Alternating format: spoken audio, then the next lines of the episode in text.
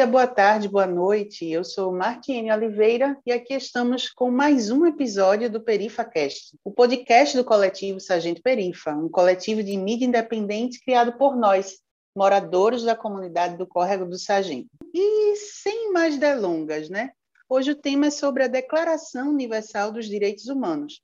A gente vai aproveitar esse tema aí, né, com as nossas estudantes de história, né, que estão afiadas para falar um pouco sobre a origem, como tudo começou, e vamos tentar também fazer comentários sobre a realidade do Brasil, né? nos dias de hoje, em tempos de pandemia ou antes mesmo da pandemia, esse século né, de guerra de identidade, né, de tanto julgamento e do politicamente correto, né, onde se divide opiniões sobre pena de morte, é, sobre a população carcerária, a gente vai aproveitar esse espelho, né, esse contexto da, da população carcerária, para falar um pouco do que é a sociedade hoje, no nosso ponto de vista. Né? E para isso, a gente convidou os nossos amigos, parceiros de mesa de sempre. Está conosco aí, né, na nossa mesa virtual, está as nossas estudantes de história que vão abrir né, esse debate, fazendo já essa busca. Está conosco Ma Maria Luísa Carvalho. Olá, pessoal, tudo bem? Satisfação estar aqui com vocês novamente para falar de um tema tão importante, né? E Mileide Silva. Oi, gente, tudo bem com vocês? Então, estamos aqui mais uma vez, né, para continuar com esse assunto super importante. estou super animada para tratarmos disso. Elas que estão super afiadas para falar um pouco sobre tudo isso que a gente planejou hoje para debate. Também acompanhando né, vai estar o nosso querido amigo João Mateus, né, que é estudante de Direito, faz parte também do projeto do coletivo Sargento Perifa, né, os Cheios de Direito. E aí, gente, tudo bem? Estamos aqui mais um dia para debater mais um assunto importantíssimo na nossa sociedade. Isso aí, amigo. Também está conosco o nosso querido David Nascimento, né? Ele aí que é pós-graduando em Ciências de Dados. Olá, David. Olá, Martiene. Olá, pessoas. É um prazer estar novamente aqui com vocês para discutir sobre um tema tão interessante, né? Sobre uma população que é tão, tão julgada, tão, tão menosprezada, que merece também a nossa atenção. Pois é, David, né? É isso, gente. A equipe toda foi apresentada. Hoje a gente não tem Matheus Navarro conosco, né? Porém, essa equipe está super afiada, né? Passaram a semana todinha, desde o último episódio, que deixou a gente com aquele gostinho de quero mais, né? Para a gente começar a conversar sobre isso. Então, eu já vou passando já a palavra para a Mileide, ela que vai fazer aí o apanhado histórico sobre a população carcerária, né? Malu vai fazer o complemento dela e a gente vai ficar só ouvindo para depois a gente abrir para debate. Fiquem à vontade, meninas. É, diante do tema que já tratamos antes, é, que foi da história dos direitos humanos, estamos entrando em um tema continuando, na verdade, com esse tema super importante. E dessa vez a gente vai falar dos direitos humanos é, apontando para a questão do sistema carcerário brasileiro, já que esse tema é extremamente relevante, visto que o Brasil está na terceira posição do ranking de maior população carcerária do mundo, atrás apenas da China e dos Estados Unidos. Então, nesse contexto, nós podemos começar a tratar um pouquinho de como surgiu como se originou esse sistema prisional. Porque ele já surgiu justamente para quê? Para punir quem viola, quem viola esse contrato social entre a sociedade e o Estado. Então, aquelas pessoas que violassem esse contrato social deveriam ser punidos dentro da sociedade para que os outros tivessem aquilo como exemplo e não seguissem. Aí a gente vai um pouquinho para trás, no período de, é, da Idade Média, que fica entre o século X e XV, mais especificamente, nesse, nesses séculos, a, a gente vê é, o surgimento das primeiras leis é, penais baseadas na tortura sem limites. Então, na Idade Média, a gente vê um tipo de tortura chamada de os chamados suplícios, onde, é, na verdade, essas que ainda não eram chamadas prisões, eram os locais que essas pessoas ficavam esperando para que fossem é, para que fossem julgadas e cumpridas suas penas. E esses, esses chamados suplícios, eles eram uma forma de fazer com que esses indivíduos eles pagassem através do seu próprio corpo. Daí a gente entra nas questões de torturas que Malu vai falar posteriormente. Mas aí, quando a gente anda mais um pouquinho ali, chega na Idade Moderna, século XVIII e, e início do século XIX, surgem as primeiras instituições prisionais, com esse sentido que a gente conhece é, atualmente. Então, elas buscavam uma, uma maneira de colocar o criminoso dentro de um isolamento e afastamento social. Ou seja, na Idade Média, tirou-se aquela ideia da, daquelas condições físicas, e eu posso até citar a questão da, do livro Os Direitos Humanos de Lynn Hunt, que fala sobre é, essas questões da abolição da tortura, e aí vem essa nova, nova concepção dos presídios atuais, que seria um lugar de afastamento social, onde as pessoas ficariam ali isoladas, e a partir daí supunha-se que esse indivíduo ele teria tempo e espaço para refletir acerca do crime que ele cometeu. E esse, o objetivo dessa pena era justamente o quê? Evitar que o criminoso ele voltasse a cometer o crime e não causasse mais danos à sociedade. E até mesmo servir como lição e para que outros eles é, para impedir que outros eles também comete, cometessem é, os mesmos delitos.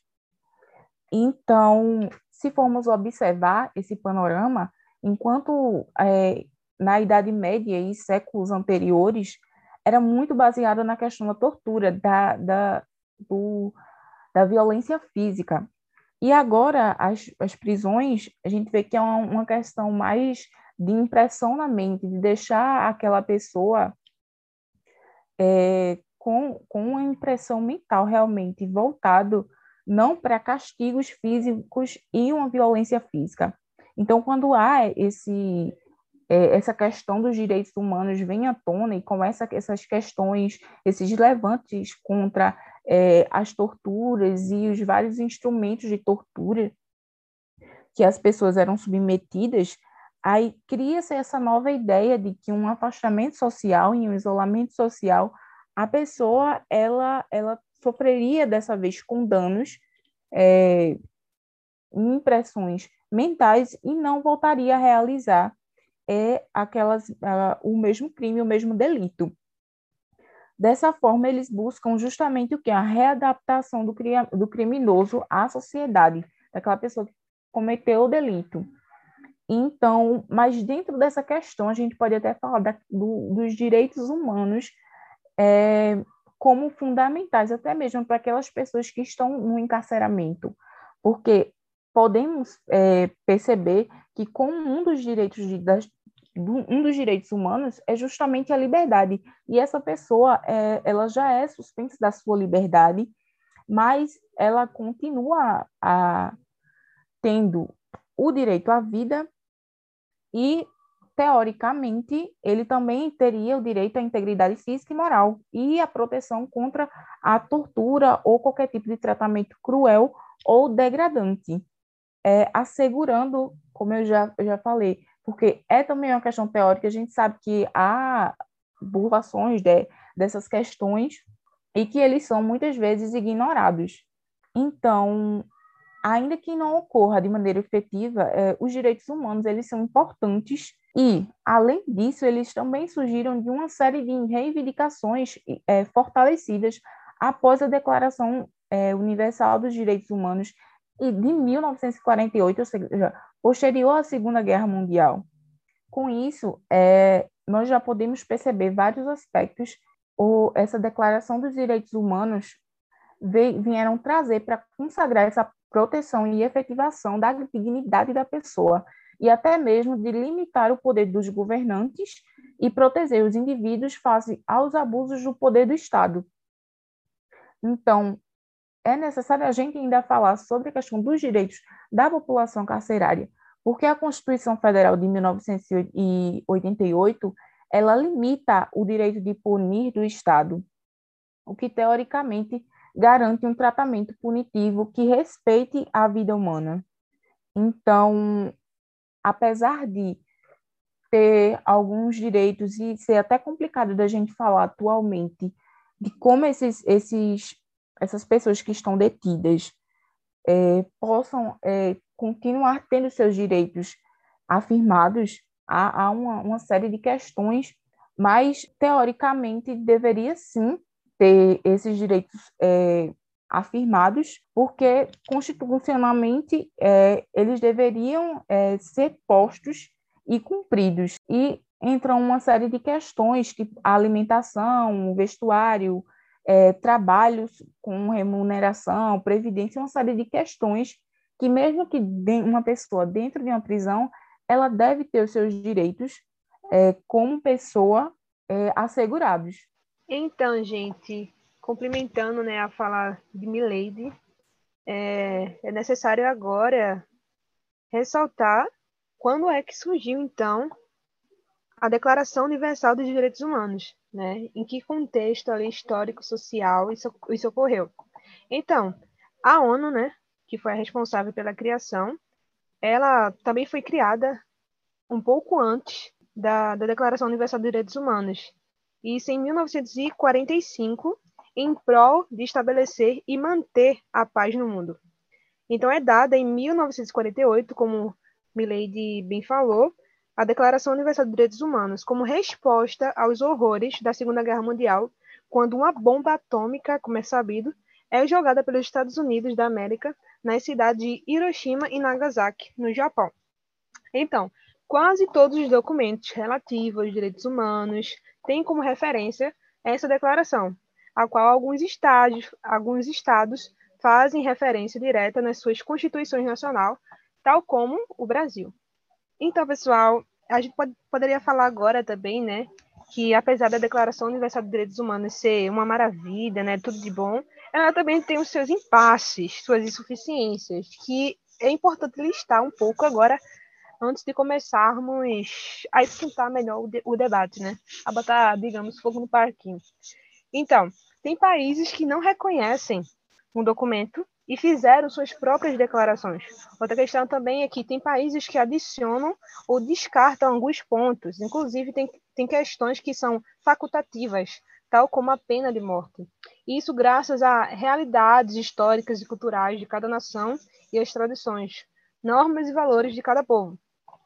É, além disso, né, é, a Declaração Universal também tem as suas, tem as suas insuficiências é, de resolver determinados assuntos que a gente não pode ignorar, como a crise migratória na Europa, a violência sexual, o gênero, a impunidade, que vai ser um ponto que a gente vai tratar muito hoje aqui, o aliciamento de crianças por organizações criminosas, a tortura, a violência policial que é inclusive algo tão presente né, no território brasileiro. É, então, aproveitando aí, né, Malu e Mileide, já que vocês começaram a falar, fizeram um pouquinho do, do apanhado já sobre essa questão da população carcerária, né? A gente fez aqui alguns levantamentos mesmo de dados, né? É, pegou algumas estatísticas né, sobre a realidade hoje é, dos presídios brasileiros, né?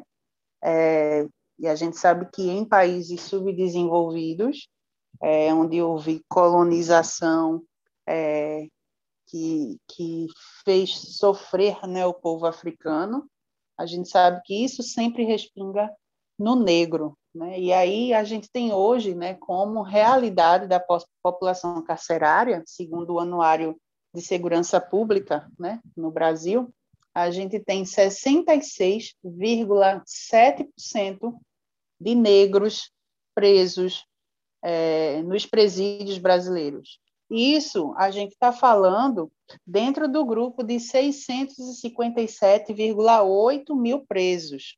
Então, esses 657,8 mil presos, né, que eu estou falando, não é a quantidade de presos que a gente tem no Brasil. A quantidade de presos que a gente tem no Brasil é muito mais.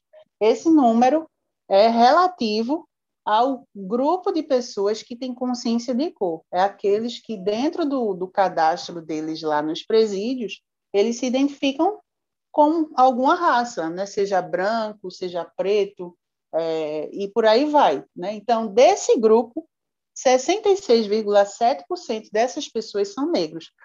Isso aí, gente, a gente, é, quando a gente vê essa situação, a gente leva em conta que, tipo, no presídio, somente 657,8 mil presos têm consciência de cor. O restante dos cadastros né, não tem essa consciência, não tem lá a informação da cor da pessoa. E aí o que é que acontece? Você lembra do trabalho do Perifa na comunidade, né? O primeiro contato da gente é o censo, e quando a gente vai nas casas, as pessoas não têm essa consciência de cor, né? Principalmente as pessoas retintas, né? Os negros, né? É, eles têm medo muitas vezes. Algumas pessoas têm medo de dizer qual é a cor, né? Que possui, porque é, acaba que isso tem a ver com a educação, com o que se aprendeu na escola, com o nível de acesso que aquela pessoa de comunidade, de periferia teve à escola. E quando a gente vai para dentro do presídio, a gente vê que quanto mais é, profundo, quanto mais vulnerável é a dificuldade, maior também é a dificuldade no acesso à educação. E isso vai, vai envolvendo a identidade, né? vai envolvendo essa questão racial dentro de outras coisas também. Então, a gente pega esse, esse, esse dado né, do, do anuário né, e vê que isso é um problema muito sério. Né? A gente saber que 67%, quase 67% da população carcerária é negra. Então, é, só para lançar algumas, algumas provocações, né? do jeito que eu gosto, é, vamos, vamos, vamos partir do princípio que o país, né, o nosso país, esse querida nossa pátria amada Brasil, ele é o terceiro uh, maior que o terceiro país que mais prende, né, na realidade. Como o Milady falou, acho que no início, quando ela abriu, é perde só para os Estados Unidos e para a China, né? Então, assim, eu discordo quando muita gente fala que esse é o país da impunidade. Eu não acho que esse é o país da impunidade. Eu acho que é, esse país ele é um país muito hipócrita. Acho que é um país da hipocrisia e um país que prende mal. E ele prende mal, eu, eu costumo pensar assim, que ele prende mal no pré, no durante e no após. Vou explicar. Porque é, no, no pré, né, Existem alguns crimes que, por discursos de alguns setores da sociedade, por seja pela moral, seja pela religião, o que for, mas eu acho que eles não atacam o que eles gostariam ou, ou que eles fazem uma cortina de fumaça para atacar. Eles atacam classe, né? E eles atacam cor. Eu enxergo muito isso na questão da, da lei de entorpecentes, né? Tráfico de drogas, aquela discussão que a gente aprende na faculdade, o que é, que é usuário, o que é, que é traficante, mas esse critério é, primeiro fica nas mãos da autoridade policial de decidir a quantidade que aquela pessoa está, é, é, por exemplo, maconha, é, aquela quantidade que ela está é uma quantidade de usuário, uma quantidade para qualificar alguém como um traficante de drogas, né? Mas a gente sabe que não se leva em consideração apenas a quantidade, leva em consideração tudo, leva em consideração o lugar, leva em consideração sua roupa, leva em consideração a cor da sua pele. Então, eu acho que tem esse discurso de contra as drogas, de ser um país é, conservador, assim, nesse quesito, mas é um país que é, mas é uma coisa específica para aprender preto e pobre, entendeu? É verdade. É, não, não, não acho que atinge um fim que eles gostariam, né? Se é que eles gostariam mesmo. Então, eu acho que é uma guerra contra a classe e uma guerra contra a cor, sim. Isso precisa ser dito. É, eu estava pegando um, um, discurso, enfim, do ano passado, de um conselheiro do CNJ, e para explicar para quem é meio de fora, CNJ é um Conselho Nacional de Justiça, né? É um Foi de 2020, no caso. É, é, ele é um órgão administrativo, né, estatístico, enfim, do, do Poder Judiciário brasileiro. E eu vi uma fala de um juiz que ele fala o seguinte: ele diz que é, ele fala da agência pública né, de jornalismo investigativo de São Paulo, que colheu esses dados, que fala, por exemplo, que a quantidade de maconha apreendida com pessoas brancas, ela é, em média, maior do que nas mãos de pessoas negras. Aí ele até coloca 1,15 quilos versus 145 gramas. E, no entanto, os negros eles são os mais condenados, né, no percentual geral de condenações uhum. aí. São 71,35% é, condenados de negros contra 64,36% dos brancos. Mas por quê? Né? Porque é, é, geralmente os brancos são classificados como usuários e os negros como traficantes. E a gente vê isso também no noticiário, né? Quando vê um negro com quantidade muito grande de droga, já, já taxa como traficante, e o branco não. Né? Coloca jovem de classe média, é encontrado com X quantidade de drogas. É o mais comum, eu acho, que a gente escuta. Então, já parte daí. Né? Eu, é, esse é o pré, né, que eu tinha falado. O durante é a questão da ressocialização que o sistema penitenciário brasileiro tem o fim de ressocializar e colocar aquela pessoa na sociedade para não cometer os mesmos delitos. Balela, né? Uma tremenda de uma balela, porque é, não não tem a lógica de ressocializar dentro do sistema penitenciário brasileiro. Não tem. As pessoas são tratadas como animais, em jaulas. Essa é a caverna. Verdade. Né? Tudo espremido, sem banheiro, fazendo as necessidades lá. É, dormindo com o olho aberto, olho fechado, por causa de morrer, levar uma facada. Isso. Essa questão de, de, de facções rivais, enfim, é, é, um outro debate, mas é uma coisa que perdeu. É aquele muito. senso comum, né? Entra ruim, sai pior. Pois é. Então, assim, é, é, é mais uma hipocrisia de que você sai melhor, né? É, então, esse, o durante, essa questão do prende mal, o durante, eu acho que é isso. E o após é que Nessa questão da ressocialização também, eu acho que poderia ter incentivos, por exemplo, para empresas contratarem pessoas que saem do sistema penitenciário né, do, aqui do Brasil. Então, desconto de imposto, alguma coisa nesse sentido, porque assim, ninguém, ninguém quer contratar. Você puxa a ficha e não quer contratar uma pessoa que ela é egressa do sistema penal, né, que cumpriu pena, enfim. Ah, e, a pessoa, e, e, as pessoas falam, poxa, mas eu já cumpri minha pena, eu já paguei pelo que eu fiz, eu estou livre, eu quero recomeçar, e falta oportunidade. Então, acho que a gente tem que também entrar nesse debate do que efetivamente, no após a prisão, ah, pode-se acontecer para você reinserir aquela pessoa no mercado de trabalho, com oportunidade, aquela pessoa voltar a colocar dinheiro dentro de casa, enfim, sustentar filho, pai, mãe, o que seja. Né? Mas realmente é uma, uma oportunidade de recomeçar. Essa loja a gente não tem. E eu acho também que o Estado brasileiro falha nesse sentido, porque não existe interesse. Né? Aqui, aqui tudo é por voto. Qualquer coisa as pessoas pensam, o que é que eu vou ganhar mais voto? E você fazer melhorias em presídios, você não ganha voto você tentar mudar né, a raiz do problema nesse quesito, você não vai ganhar voto. Então, não existe o interesse de quem está em cima, de quem deveria comandar assim melhor o país. Então, eu acho que o Estado falha né, em todos os sentidos. E só para é, só para finalizar, que eu também queria falar dessa questão de crimes sociais que mexe muito com a sociedade, que eu falei da questão das drogas, eu queria falar é também de um crime que eu acho que pega especificamente a população feminina, que a gente não pode inviabilizar, que é o aborto. É, eu sei que é um tema muito complexo, mexe com ideologias assim bem particulares, mas eu também enxergo é, como um caso de saúde pública e não um caso de prisão. Então, acho que é mais um exemplo de um país que prende mal e prende pobre e preto porque as mulheres brancas e que têm dinheiro saem do país, fazem clínica, porque existe sim clínica de aborto aqui no Brasil, sim. É, não só é, clandestina, que a gente está acostumado a dizer que as mulheres morrem lá na faca, é, mas existe sim, e não acontece nada, né?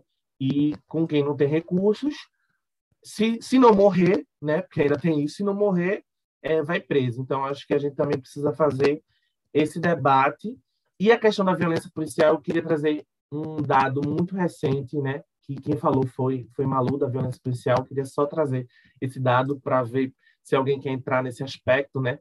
Até porque a gente teve a condenação aí é, do policial que matou o George Floyd, que foi uma coisa que comoveu não só nos Estados Unidos, mas aqui também, o mundo todo. Mas um levantamento, é, eu vou só pegar, do monitor da violência, né?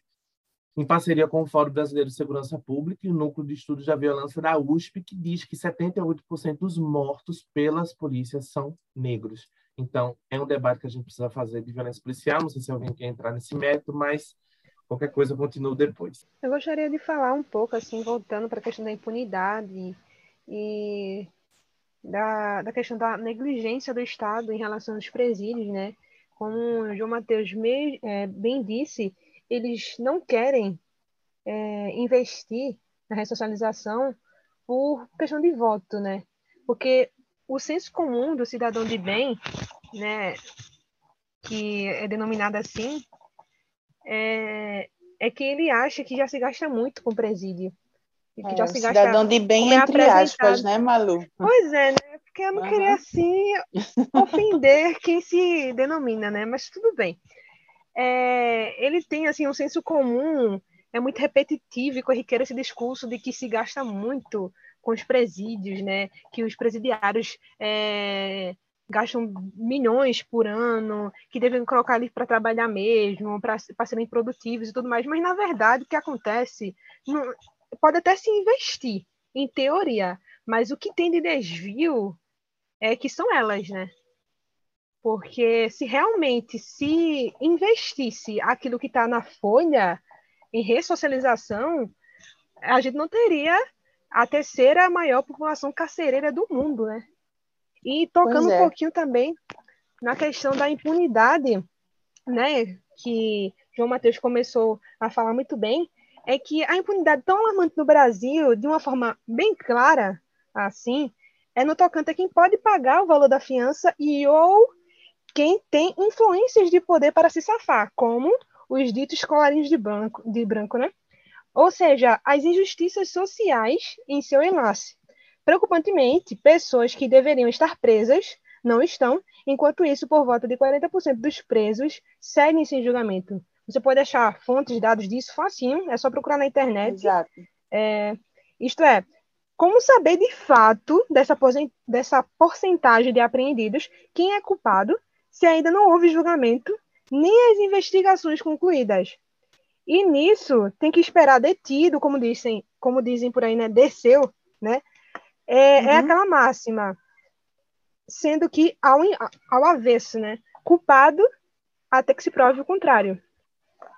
Então, ratificando, o Estado brasileiro não é o país da impunidade, não, não simplesmente assim, mas das injustiças sociais, é o classismo que impera, como João Mateus bem disse, e não esqueçamos também do racismo em diferentes esferas, como a gente tem bem discutido hoje aqui. É verdade, Malu. Eu acho muito válida essas colocações de vocês, até porque quando a gente vai para essa questão da injustiça, realmente, né, é que a gente entra dentro dos presídios, eu já tive a oportunidade de entrar, né, para fazer matéria jornalística ali dentro, né, é, você vê que tipo tem presos aguardando ainda serem julgados dois, três anos, quatro anos e tipo desse desse grupo, né? Pode sim ter gente inocente, né? Teve um levantamento feito pela Condege, né? Que disse que tipo do, do, da quantidade de presos que existem acusados injustamente, somente por reconhecimento fotográfico,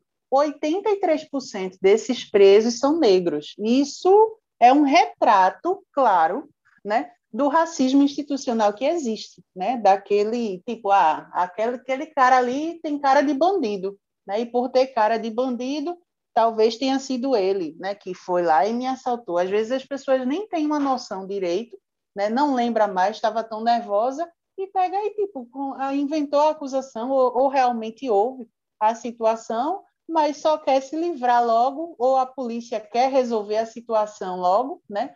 E aí pega para ganhar o mérito, vai e prende o cara. O cara não tem o direito a um advogado, não tem direito a se pronunciar. Muitas vezes a gente vê isso até pelos próprios baculejos, a abordagem policial né, com o negro, que é totalmente diferente da abordagem com o branco. Eu mesma sou, sou é, vítima disso, né, não comigo, né, porque a gente mulher acaba que tem um pouco de, é, eu não vou dizer privilégio, porque privilégio a gente não tem, né, mas o homem negro, né, em detrimento da mulher negra, nesse caso, ele ainda sofre um pouco mais, né? Porque aí quando meu irmão mesmo ele, ele vinha essa semana agora, né, recente, né? A gente tá o quê? Na última semana do mês de abril de 2021, né, gravando esse podcast.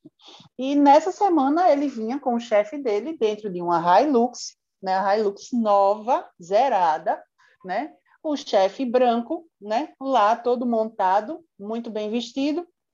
Meu irmão estava no banco do passageiro a polícia parou, né? Simplesmente parou, fez aquela abordagem e mandou que ele descesse do carro. Meu irmão negro desceu, né, para sofrer o baculejo e o chefe dele ficou lá dentro do carro sentado, né?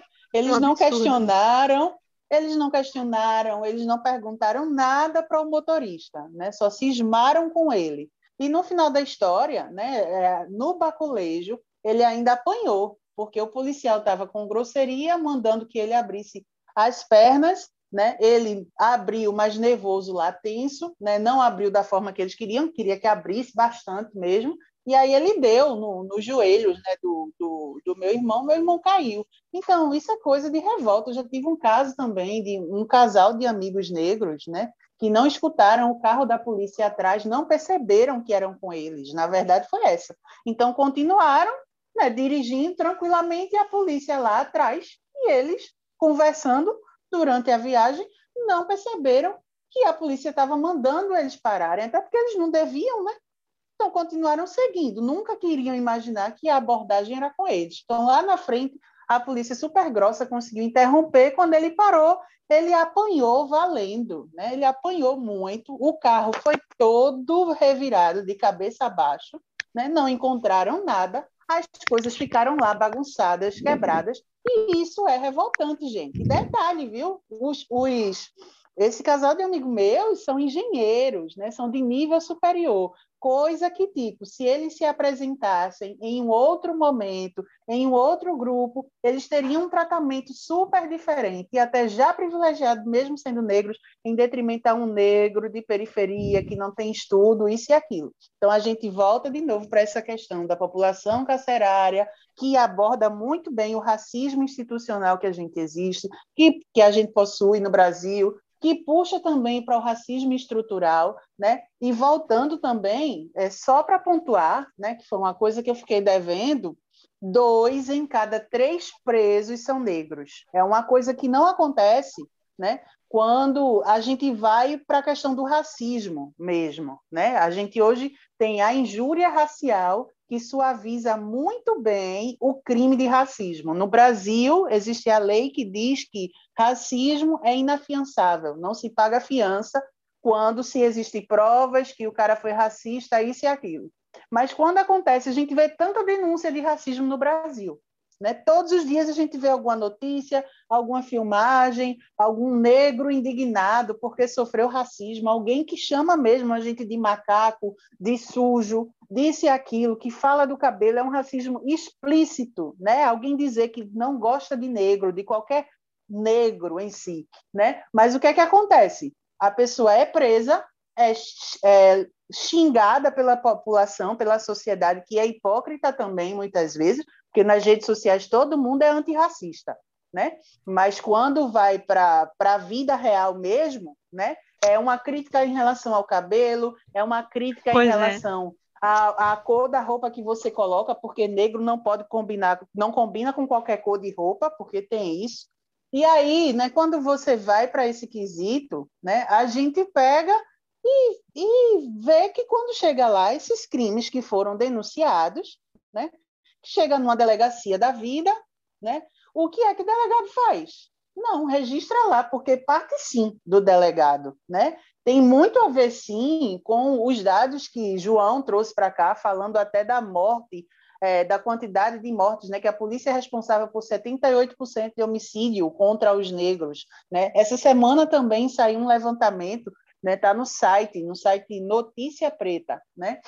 Que fizeram uma pesquisa e colocaram que no Rio de Janeiro, por exemplo, né, nos últimos 15 anos, né, 100 crianças do Rio foram mortas vítimas de balas é, produzidas pela polícia, né? É, balas que, que saíram de revólveres policiais.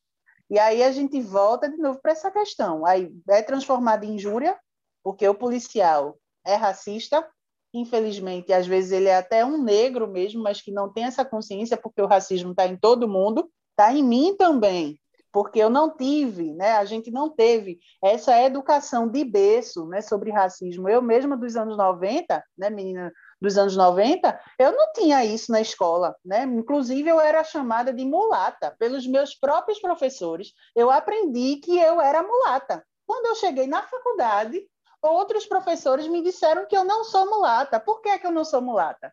Porque mula, mulata é o cruzamento da mula com o cavalo. E aí a gente já vai uhum. vendo o quanto de erro tem na história, São tantas na denominações, nossa... né?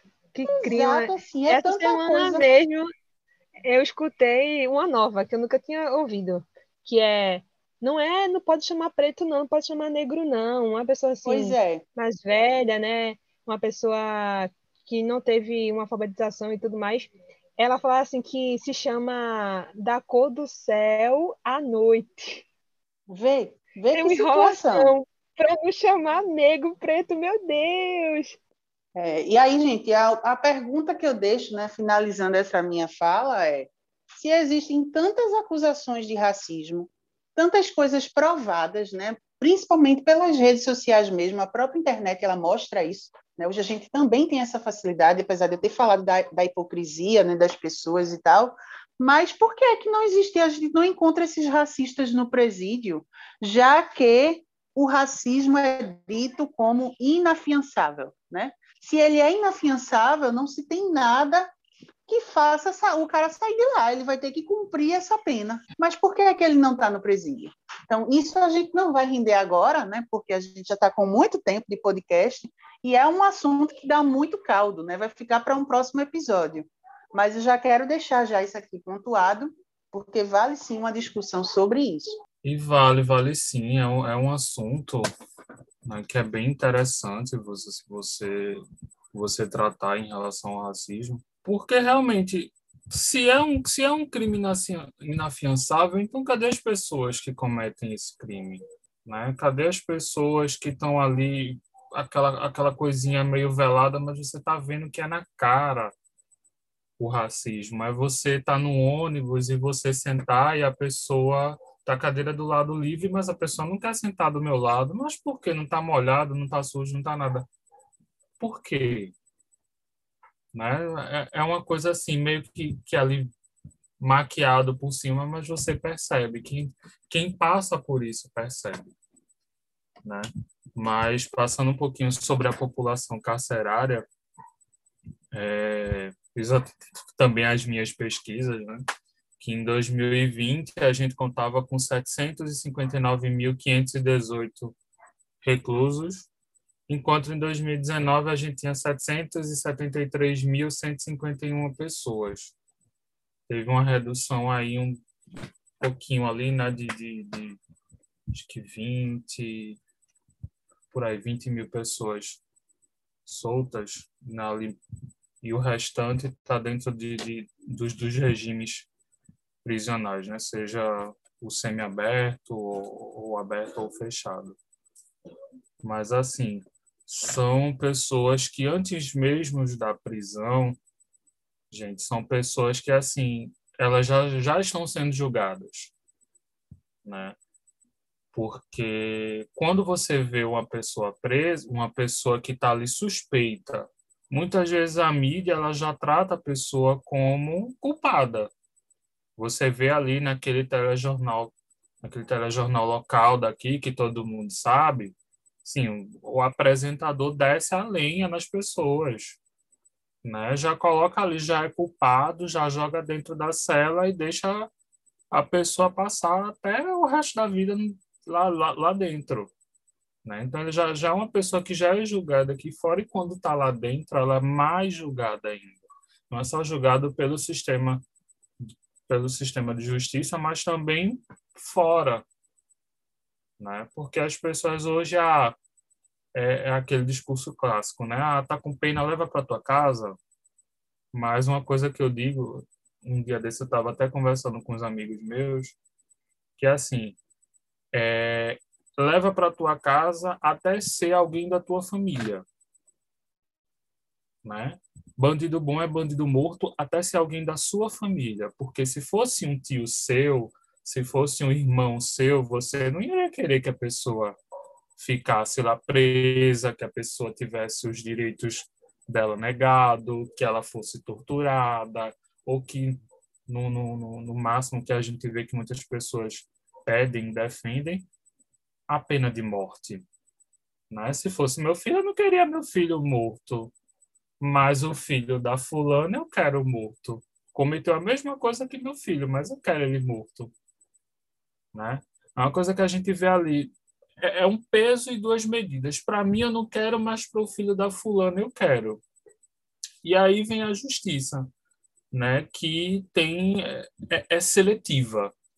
Né? Para alguns, ela funciona muito rápido, para outros, é mais lento do que uma tartaruga. Né? Tem pessoas que passam dois, três anos ou mais esperando um julgamento, enquanto tem pessoas por aí que é presa hoje, cinco dias depois já tem a, a sentença lá já batida de, no, de inocentando a pessoa e a pessoa sai ilesa. Né? Enquanto isso, muitos dos que a gente vê né, são negros que estão lá que estão tendo seus direitos negados. Né? E aí a gente pergunta a ah, justiça para todos, para todos quem? Né? Para todos que têm condições de pagar, sei lá, 50 mil reais por um advogado que, que sabe, que sabe não, né? Por um advogado que é influente, que conhece alguém dentro do sistema de justiça para poder inocentar a pessoa mais rápido, ou que conhece o delegado da delegacia que vai conseguir colocar a, o cliente dele lá numa, numa cela melhor. E aí a justiça? Né? A justiça para todos, para todos quem, gente? Né? É uma, é, diz que não, mas é uma justiça seletiva, é uma justiça que seletiva e excludente, né? Porque primeiro, ah, tem lá a, a defensoria pública, você vai é difícil para você conseguir um defensor. E quando você consegue, é um defensor que tem trocentos casos em cima da mesa dele para ele poder cuidar. Então, ele já não vai receber uma atenção como receberia quem tem mais dinheiro para poder pagar um advogado próprio para a pessoa, né? para tratar só daquele caso. E aí, cadê a justiça para todos? É uma coisa que, assim, a gente, a gente olha e, cara, é, é, é desestimulante a gente ver. Não é o país, como as meninas estão falando, não é o país da impunidade. É o país, realmente é o país da injustiça da exclusão e da seletividade. Você só consegue ser alguém se você tiver dinheiro, você só consegue alguma coisa se você for branco. Porque se você não for branco e se você não, não tiver dinheiro, você não vai conseguir uma justiça célere, você não vai conseguir é, um emprego decente, você não vai fazer praticamente nada da sua vida e vai viver como muita gente vive, só ralando, ralando, ralando para conseguir o básico. Enquanto tem muita gente aí no topo que deixa muita coisa a desejar. Eu acho que é necessário complementar o que David falou, né? Brilhantemente.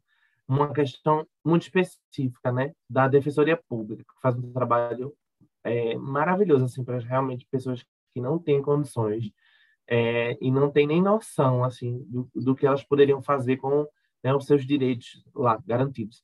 E realmente essa questão do advogado versus defensor que está lá abarrotado e muitas vezes é só mais um, é, porque acaba virando uma coisa mecânica, né? E aí, né, por isso que quando a gente vê nesses documentários de injustiça, né, pessoas que foram é, presas durante presas durante muitos anos, julgadas, condenadas, e depois de muito tempo se descobre que aquela pessoa era inocente. E muitas vezes é essa falha, né? A defensoria ela não vai recorrer até a última instância, porque ela tem muita coisa para fazer. É pouco defensor para muito trabalho, mas o advogado não. O advogado muitas vezes ele vai lá, é, vai até a última instância, né? Mesmo que todos digam que não, que ele está errado, ele vai lutar pelo cliente dele. Se ele tiver firme naquilo, ele vai, ele vai lutar pelo cliente dele até ele conseguir comprovar a injustiça. Então, essa parte aí do dinheiro específico, do que David falou, de advogado versus defensor, realmente é uma coisa que na prática a gente, a gente vê demais. É verdade. Silvio até comentou, né, Silvio, sobre um caso aí, uma matéria que repercutiu puder falar para a gente, né, para a gente pontuar e fechar esse podcast, seria interessante. É porque tem um princípio, os advogados ou estudantes de direito aqui podem até falar melhor, é um princípio do direito que, que, que fala que é preferível é, deixar mil culpados é, solto do que prender o, o inocente injustamente, não é? Mas o que acontece no judiciário é, daqui do Brasil é justamente a inversão da presunção da inocência, como é, Maria Luísa até falou, porque aqui é, você não é inocente até que se prove o contrário, e sim é, é culpado até que se prove inocente. Aí tem o caso de um rapaz lá do Amazonas que foi falsa, falsamente acusado de estupro. Ele, durante o tempo da cadeia, foi violado, perdeu a mãe, pegou AIDS, e mais de 10 anos depois ele foi completamente inocentado. Ele não recebeu até hoje a indenização do Estado. Aí, o que isso acarreta? Além do, do, do fim da reputação dele, é, a, a, a, mídia cai em cima de você, as pessoas caem, caem em cima de você. Então, o que isso abre precedente para que pessoas é, com mais intenções queiram até deslegitimar a luta da, da, das mulheres contra, contra o próprio estupro, tá entendendo? Porque isso aí, quando chega, quando chega essas notícias, isso serve de, de exemplo para eles usarem, tá entendendo? Então, é um absurdo, tanto, tanto para o rapaz, tanto para quem realmente sofre a, violência, porque o judiciário daqui do Brasil é, tem esse erro fatal. Concordo, Silvio. Realmente, esse teu exemplo, ele, ele acabou que fez o fechamento, né? De tudo que a gente falou hoje aqui, né? Sobre injustiça, sobre a falsa é, é, questão da impunidade que existe, né? É, é, realmente o que João falou. João foi muito cirúrgico é, nessa questão da, de falar da hipocrisia né, do, do brasileiro, dizer que é o país da impunidade, mas na verdade é justamente o contrário, é o país da punidade, né? Só que aí é a punidade, né, é, seletiva, né? A punidade por classe. E é, esse foi mais um PerifaCast, né, um, um, podcast produzido pelo coletivo Sargento Perifa, né, destacando aí né, a parceria entre é, o projeto Dois Dedos e Te Conto e o projeto Cheios de Direito, né, o Dois Dedos e Te Conto, que fala sobre a história do povo negro, né, que faz esse apanhado histórico a fim de empoderar a comunidade, e o Cheios de Direito, que sempre está a serviço da comunidade com um apoio jurídico. Né? Então, esse foi mais um PerifaCast e a gente aguarda você até o próximo episódio. Eu quero agradecer a todos os participantes, a Maria Luísa Carvalho, a Mileide Silva, a João Mateusa, a David Nascimento e ao Obrigado, meu amigo... Marti. Isso aí, gente. E ao meu amigo queridão, né, que está aí nos dando todo o apoio técnico né, no, nos bastidores, e hoje teve uma participação especial comentando também, né, colocando aí a cereja do bolo, esse bolo que não é muito digestivo, né, não, não agrada muito, mas é necessário ser falado, né? É, é o meu amigo Silvio Romero, né, jornalista aí, né, é, cheio de, de criatividade, que está aí abrilhantando o nosso projeto. Obrigada, gente. Esse foi mais um PerifaCast.